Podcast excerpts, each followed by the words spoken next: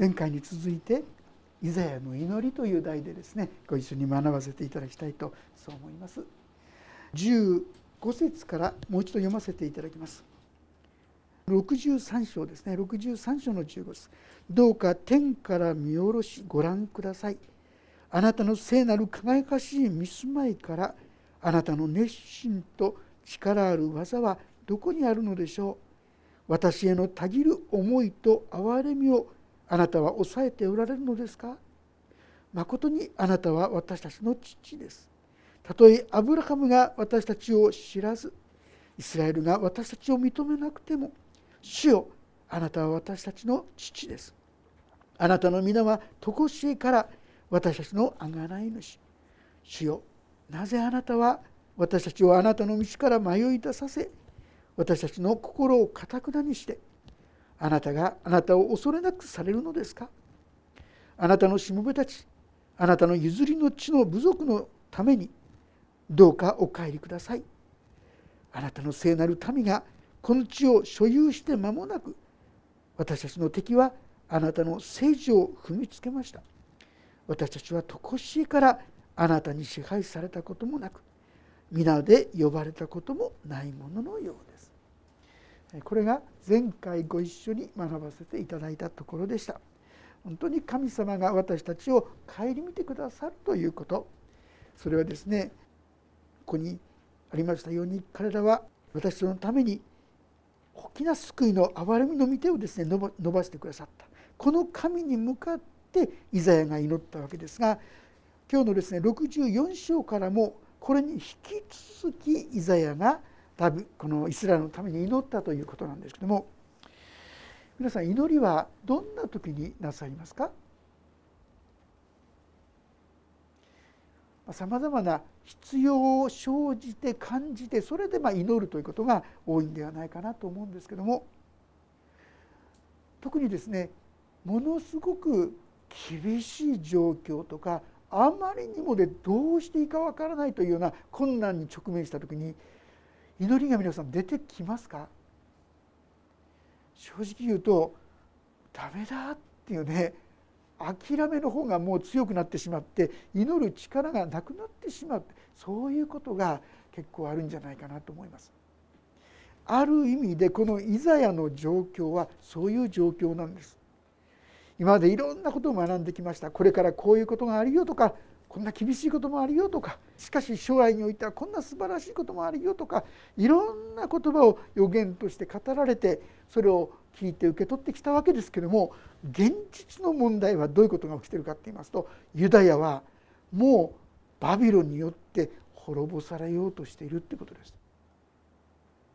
それは神様からすでに告げられていることですよね。それもある意味で仕方がないこと。どうして？彼らは神をこう意味嫌いですね。神に従わずに自分勝手なことを行っていったから。自業自得っていうんでしょうか。そういう状況だからそれも仕方がないと思われるような状況のイスラエルの民の姿だったわけですね。彼らはバビロン捕囚だけではない。実はこの予言されたことはですね、まあ、一番最初にアッシリアによって滅ぼされましたよね実際。次はバビロン捕囚でありますし紀元後70年にはですね全世界に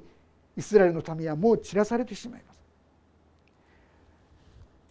そして一番最後にはまたユダヤ人たちが迫害されることが記されてるんですねアンティオコプス・エピファネツという人によって神殿にですね偶像生贄がですね祀られたりそんなことが起きたんですが同じことが一番最後になって起こるという、そういうことも記されている。それもある意味で仕方がない。こういう中で実は祈った祈りが今日のイザヤの祈りだってことです。私たちもどうしていいかわからない。困難に陥ってですねそういう祈りが言葉が出てこなくなってしまう。そういう時にこそこの祈りからご一緒に学ばせていただくことが大切なのかなそう思うんですね。もう一度64章1節から読ませていただきます。あああなたが天を裂いて降りてこられると山々はあなたの見前で揺れ動きます。火が芝に燃え尽き火が水を湧き立たせるようにあなたの皆はあなたの敵に知られ国々はあなたの見前で震えます予期しない恐ろしいことをあなたが行われる時あなたは降りてこられ山々はあなたの見前で揺れ動きます。常しえから聞いたこともなく耳にしたこともなく目で見たこともありません。あなた以外の神が自分を待ち望む者のためにこのようにするの。イザガヤがですねこのようなイスラエルのために祈るためにまず第一に祈ったと言いましょうか。確認したのはこの神は大いなる神だどんなことでもできるまたしてくださる神だということです。まあ、この御言葉の背景にあるのは一つにはですねモーゼが神様と出会った時に全山が震えたとありますよ。神が語られた時にそういう驚くべきですねことがありました。誰がこのように民に神が直接語るというようなそんなことがありましたかってことですよね。あるいはですねこの言葉の背景にはもう一つには63章の前半にですねエドムから来るこの方は誰だろう没落からく真紅の衣を着ている方はその装いには意向があり大いなる力を持って進んでくる。私は正義を持って語り救いをもたらす大いなるもの。なぜあなたの装いは赤く衣はぶどう踏みをするもののようなのですか、えー、こういう言葉が出てきますがこれは何のことか。それは神がついにイスラエルの敵を滅ぼされるその時の血のありさまですね。悲惨さが記されているんですが要するにイスラエルを守るということについて記されている。神は一人の民をそしてその歩みをこのように目を留めておられてそしてそれをほったらかしにする方じゃない。ものすごいこともできるお方なんだ。私たちがですねお祈りをする時にまず必要なことはそうだ私の神はこのことができる方なんだというですねこの信仰を持って祈らせていただくことはとても大切だと思います。気休めに祈るんじゃない。どうしても答えてほしいこの切なる願いが。まずそうだこの方にはできるんだったっていうところに立たせていただく必要があると思いますね。このような祈りから始まる時に私の祈りは切なる祈りとなっていくことができるかと思います。そしてそれも私のようなものにも顧みてくださる。誰がこのようなことをですね一人一人のためにあるいは一人に語りかけるだろうか。そうだこの神様は本当に私たちを顧みてくださる方なんだ。このような思いが信仰が我のうちにも与えられたらとそう願います。そしてあなたは会ってくださいます。喜び正義を行う者たち。彼らはあなたの道であなたを心に留めますとあります。神様は会ってくださる。そうですね。インマヌエルという言葉は神我らと共にあるって意味なんですけどもイエス様はそういう存在になってくださった。今や私たちはこの神様に会うことができる。そういう恵み祝福の中に今置かれているわけですけども。しかしながら次の言葉を読むとうっとこういう思いになります。何でしょうか？実にあなたは激しく怒られました。私たちはその道で久しく罪の中にいたのです。私たちは救われるでしょうか？私は皆汚れたもののようになりその義は不潔な衣のようです。私は皆木の葉のように枯れしかしあなたの皆を呼ぶ者はなく奮い立ってあなたにすがる者もいません。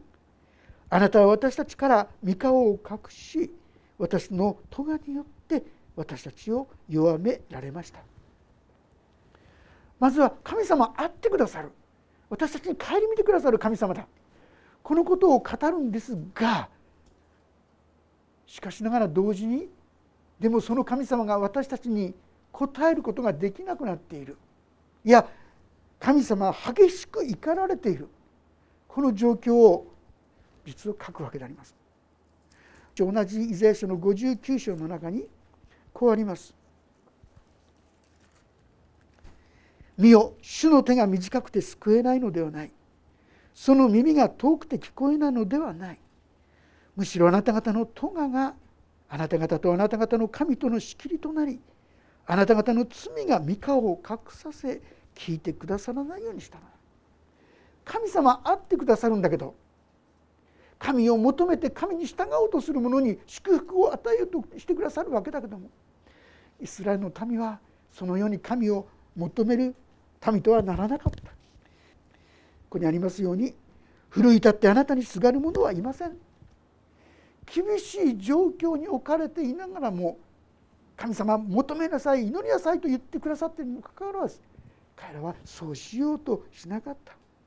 それゆえにどうしようもなく弱くなって今やバビロンによって征服されてしまう。そういう悲しい辛いそういう状況がこの中に記されています。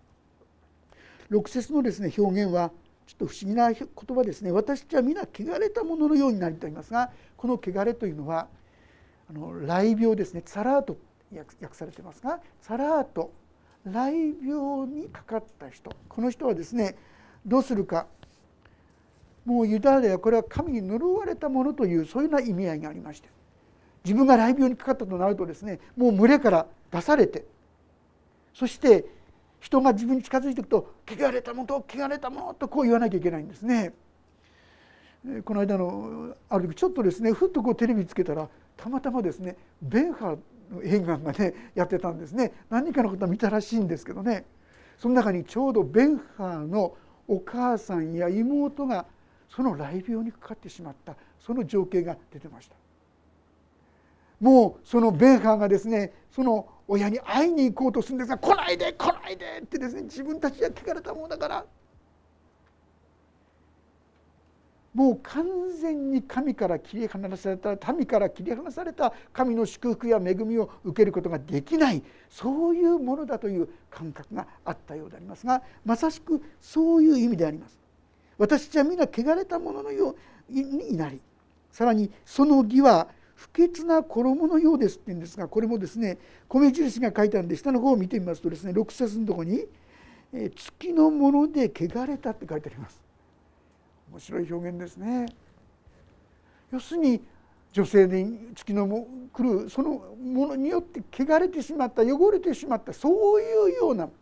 私たちがどんなに純粋にどんなに良いことをして私は正しいなどと言ってもそれは神の前には汚れたものだ。博愛主義とか人道主義とかありますけどもいろいろですね優しかったり愛らしく見えますけどももし私たちはそれを一皮むくならばそんなものはですね本当の愛とはかけ離れたものであることをきっと気づくと思うんですよね。いざとなったらば皆自分勝手であってそれは表面的なものであってそういうものでは神の前には通らないってことですよね。神の前にはそういったものは汚れた存在だこで一体何が言いたいんでしょうか？以前は自分がどれほどにひどいものか救いようのないものかということを告白しているということなんですよ。私たちにはこの感覚が特に鳥なしと祈りことをすることに自分の義自分の正しさそんなもので神に近づこうとしてもちっとも神の前に出ることができない私は神様あなたの前に出ることができないようなそういうものです。この姿勢といいましょうか。砕かれた心こそ神様に近づく。神様に喜んでいただく。そういう道だということを私たち知る必要があろうかと思いますね。先週も栗原先生がお話してくださった酒税人とパリサイ人ですね。立派な行いをして毎週二度も断食して神様の前になすべきことはきちんとしている、まあ、立派な人ですよ。それに対してもう一人は酒税人この酒税人というのはローマのに税金をお支払いするならばそれをローマがですねにちゃんと渡すならばたとえその規定の2倍取ろうが3倍取ろうが何にもこう咎めなしいかれば金持ちになりたい不正をしてでも金持ちになりたいと思う人は自然になるわけですよね。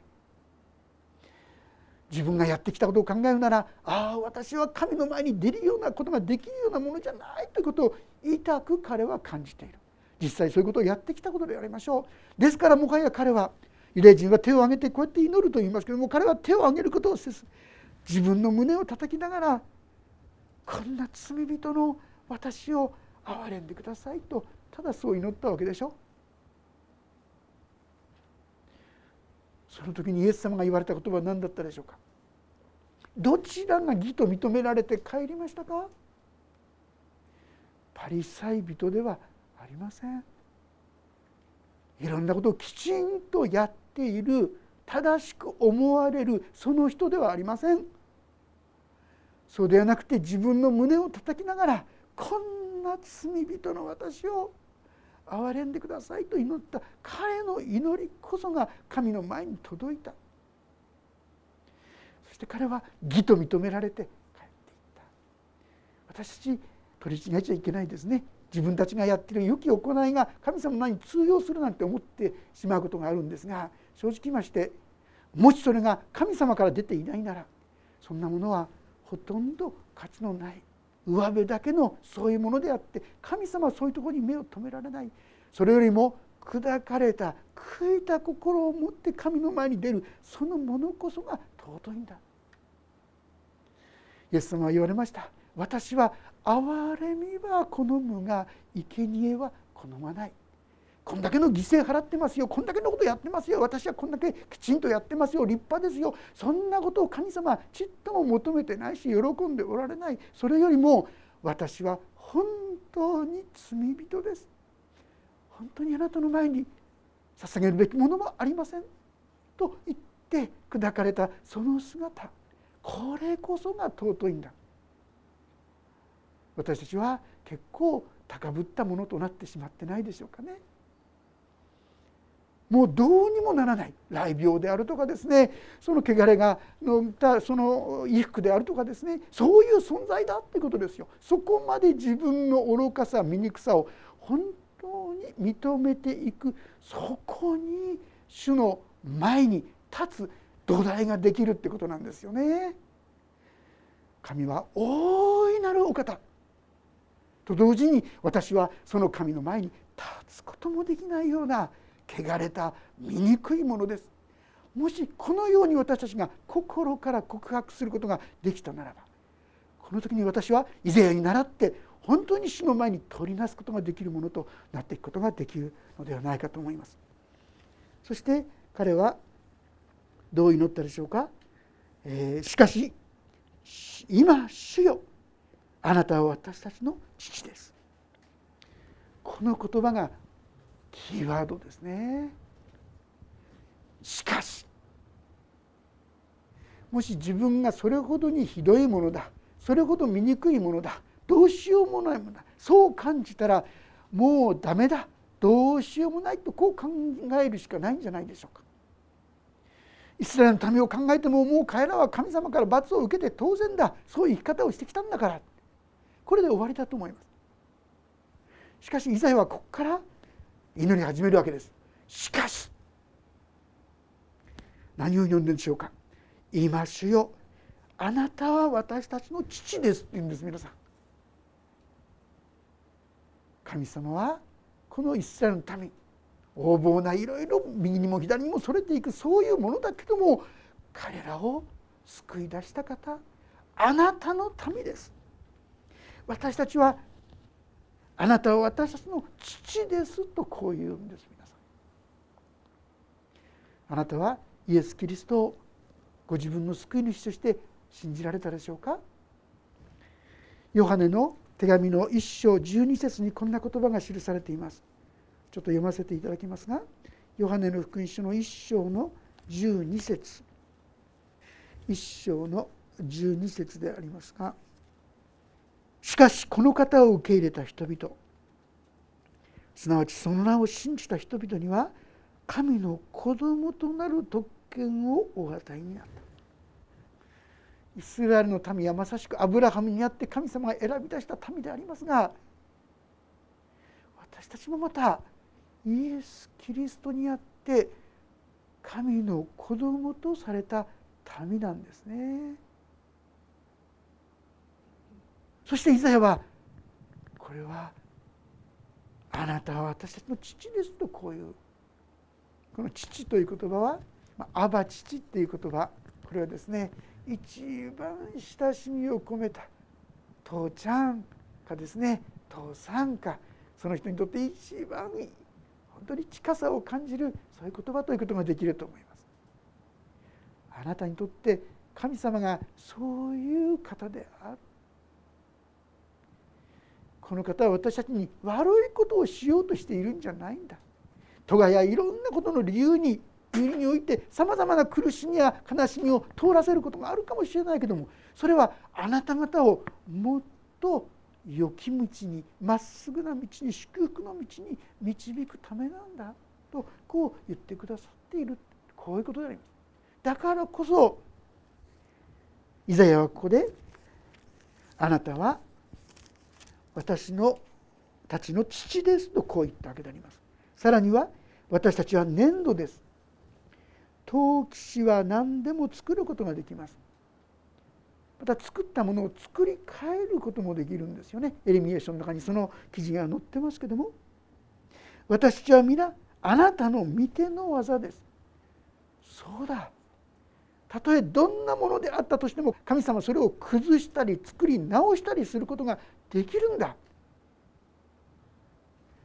このことに思いがいく時に次の言葉が出てくるんですね。主よどうか激しく怒らないでください。いつまでも咎を覚えていないでください。どうか今私たちが皆あなたの民であることに目を留めてください。神様は憐れみの方だ。そして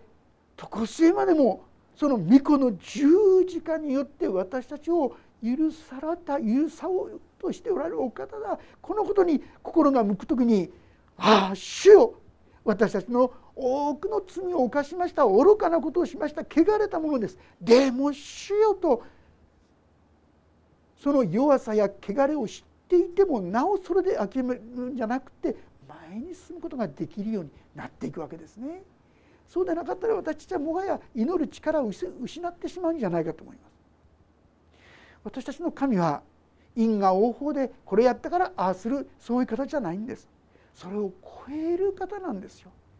憐れみにすがっていくならばどこまでもどこまでも神様はここに応えようとしてくださっている。神様はそういう方なんだ。このことを私たちが知り始める時に祈りには大きな力が出てくるのではないかと思いますね。ヘブル書の11章の6節というところを読んでみたいと思います。ヘブル人への手紙11章の6節であります。ページが451ページ451ページヘブル人への手紙の11章の6節です。よろしいでしょうか？それではご一緒に読んでみたいと思います。3はい。信仰がなければ神に喜ばれることはできません。神に近づく者は神がおられることと神がご自分を求める者には報いてくださる方であることと信じなければならないのです。皆さんご存知でしたか？神様を喜ばせるのは皆さんが正しいことをすることによってではないんですよ。正しいことしないよりはいいかもしれないけどもそれが喜びじゃなくて信じてくれること。神様に信頼すること。これが神様を喜ばせるんです。人間もですねある意味で霊的な存在であり神の形に作られましたから少しこの思いがあると思いませんか？皆さんも本当に嬉しいのは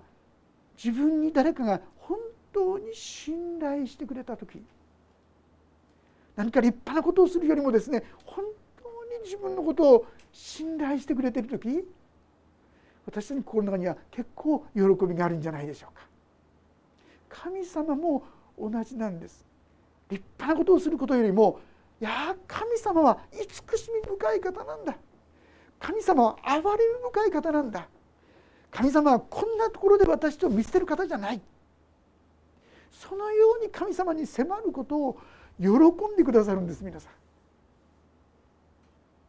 ですから実はこの祈りのあと65章66章に出てくるのはこのイザヤのある意味で祈りの結果といいましょうか神様が永遠の祝福をですね約束する言葉がこの後に出てくるわけであります。私たちが祈る祈りの土台それはこの方は憐れみ深い方だったんだということに思いが目が開かれていくそのことだなということをぜひ覚えていただければとそう思います。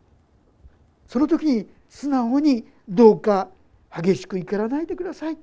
戸がを覚えていないでください。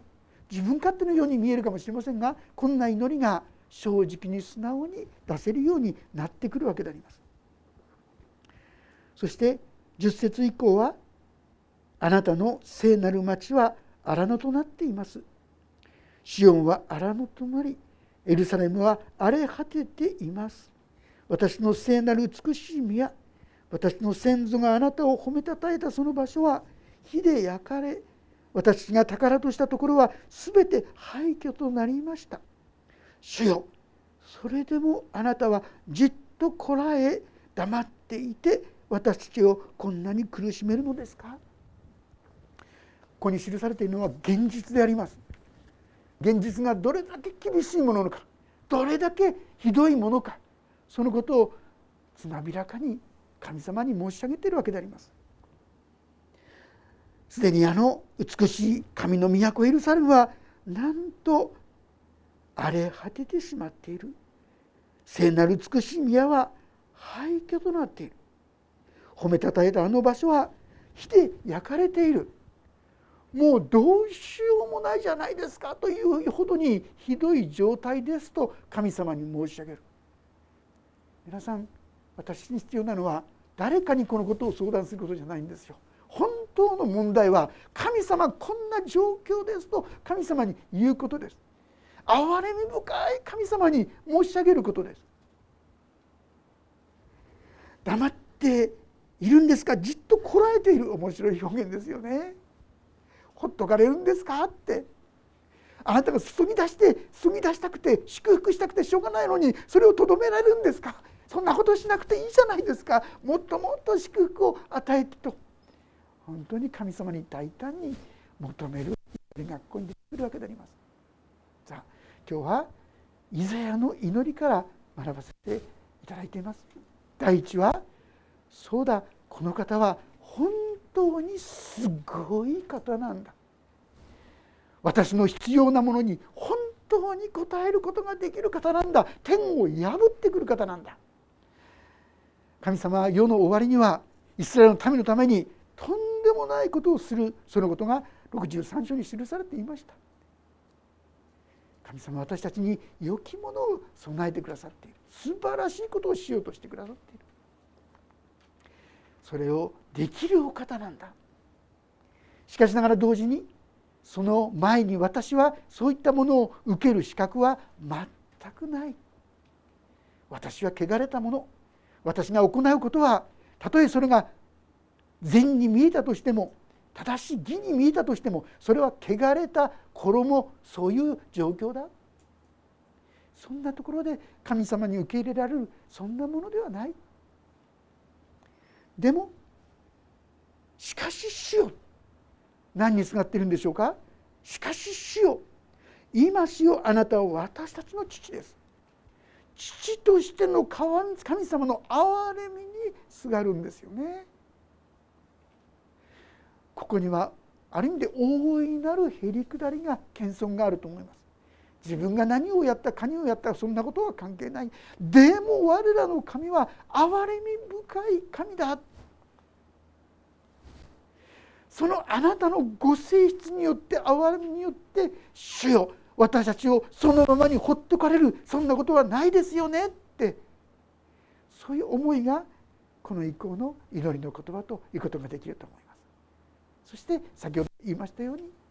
まさしく神様はこのイザヤの祈りに応えて一旦は滅ぼされます。彼らが行った不信仰のゆえにあるいは悪の技のゆえに確かにバビロン保身をされました。アッシリアに滅ぼされることもありました。紀元後70年には全世界に散らされました。あるいは最近のことで言えばまさしくあのアウシュビッツですね。あのことも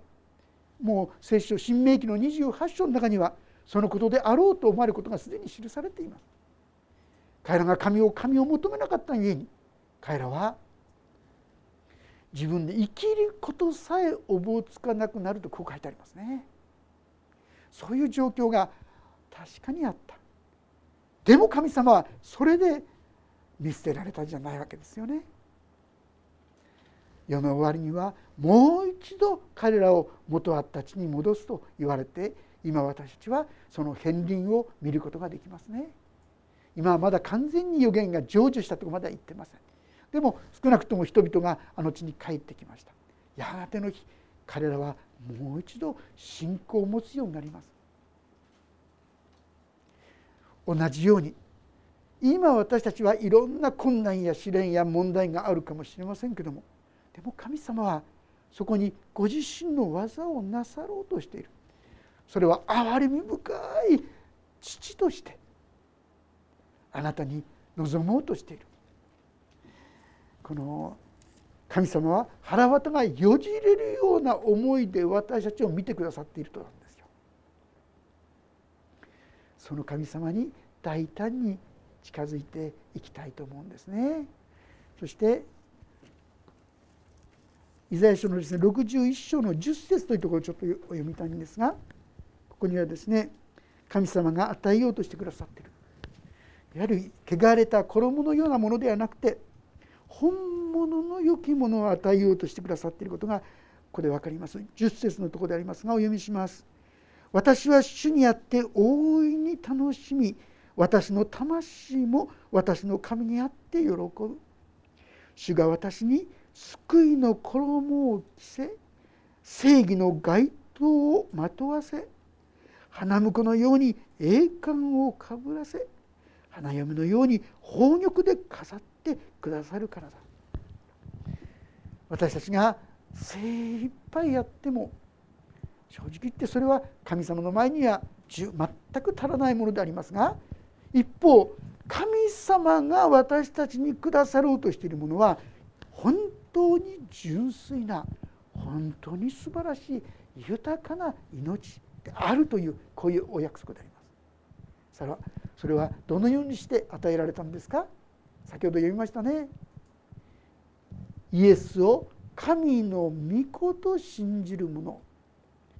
救い主と信じる者は神の子供とされる特権をお与えになったとあります難しいことじゃないんです本当に素直にイエス様に信頼してそしてイエス様を救い主として信じるそのものには神の命が宿ってそれは本当に楽しく本当に喜ぶ救いの衣を着せていただくことができるしそこには正義の街灯花嫁に栄冠そして宝玉で飾ってくださる。こういう素晴らしいものいつ与えられるんですか？私たちがどんな歩みをしていようともイエス様が再びこの世に下られるその時には私が皆この栄光の中に招き入れられてこの栄光の中にですね主のもとに行くことができるようになるわけです。ああ私たちもだからこそこの神様にもっと祈っていきたい。ルカの福音書の中にはですね私たちに祈りなさいともっと祈り続けなさいと記されています。諦めないで祈りなさいとかどうしてですか？それは主は憐れみ深いからなんです。ある人がですねこんな本書きましたね。天国にはね行く行き先に不明のあの何て言うんでしょうか。ものがですねたくさん溜まってるっていうんです。ある時までは求めるんです私たち。でもあダメだもうダメ。きっこないわっつって諦めちゃうんです。そうすると神様がいよいよ送ろうと思ったその時にあれ？もう信仰がないね。送り先がないねって。だからもう天国にですねそういうものがいっぱいだってこう言うんですよね。私たちは憐れみ深い神様だということをしっかりと覚えて諦めないで大胆にですね祈っていきたいそう思うんですね。一人のですね、まあ、伝道者といいましょうその人が日本の伝道をするにあたってですね神様からこのテレビ伝道っていうのをですねあの示された人がいたんですね。当時テレビ伝道って言ってもお金がかかるんですよねものすごいお金がかかります。でもきっとこれは神の御心だから神様がその必要は全部満たしてくださると信じてそして立ち上がったんです。ところが契約の日神様はきっと満たしてくださると信じていったのにもう確かその前日だと思うんですがその日になってもですねまだ満たされてないんですね。その時に彼自身が言ってるのが自分の子供の前に行ってですね「お父さんもうダメだ」もうボロボロだ。破産者だってですねこんなことを泣きながら言ってた覚えがあるそうですね。でもその日ですね一人の婦人がですね訪ねてきて「ちょっとご相談したいんです」ってでその人がですねもう正直言いますとそんな相談を受けるような気持ち心情じゃなかったんですけどもまあとにかく来たんだからと言ってその受け止めてお話を聞いてそしてお帰りになろうとしたんですがその時に「あのすいません今日はありがとうございました。あのこれをどうぞ受け取ってください」と言ってですね帰っていくんですがもう古びたですねもう正直言ってきれいな素敵なものとは全然違うそういうバッグからですねこう確か新聞紙に進んだものだったような気がするんですけどそれを持ってきたんですね。その期日までに必要なお金が何だったかって言います明日までに必要なお金が1,000万必要だったんです皆さん。でも今懐にはゼロなんですよ。誰がこれをですね満たしてくれるだろうか。でもその人が置いてったそのものを開けてみたらそこにはなんとですね1,000万というお金がそこに置かれていた。見ず知らずの人ですよね。ありえない。彼は自分の不信仰を悔い改めたんだ。神の御心なら確かに神様がなさるはずなのにそのことを疑ってしまったとこう言ってましたけども神様は私たちもこの神を信頼して歩むことを喜んでくださるんです。信仰がなければ神を喜ばせることはできない。そんな今言ったような極端なことじゃなくても小さなことにおいてまず神様に信頼して神様憐れみ深いからだと信じてこの神様と共に歩む生き方をですね共にしていただきその時にまた私たちはあの友のためにもこの人のためにもあ無理じゃないきっと神様憐れみ深い神様は答えてくださるだろうそう信じて祈っていく力が出てくるんじゃないでしょうかね。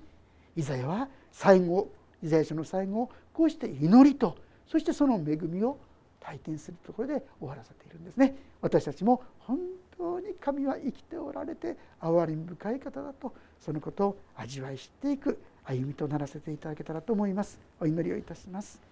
天皇父様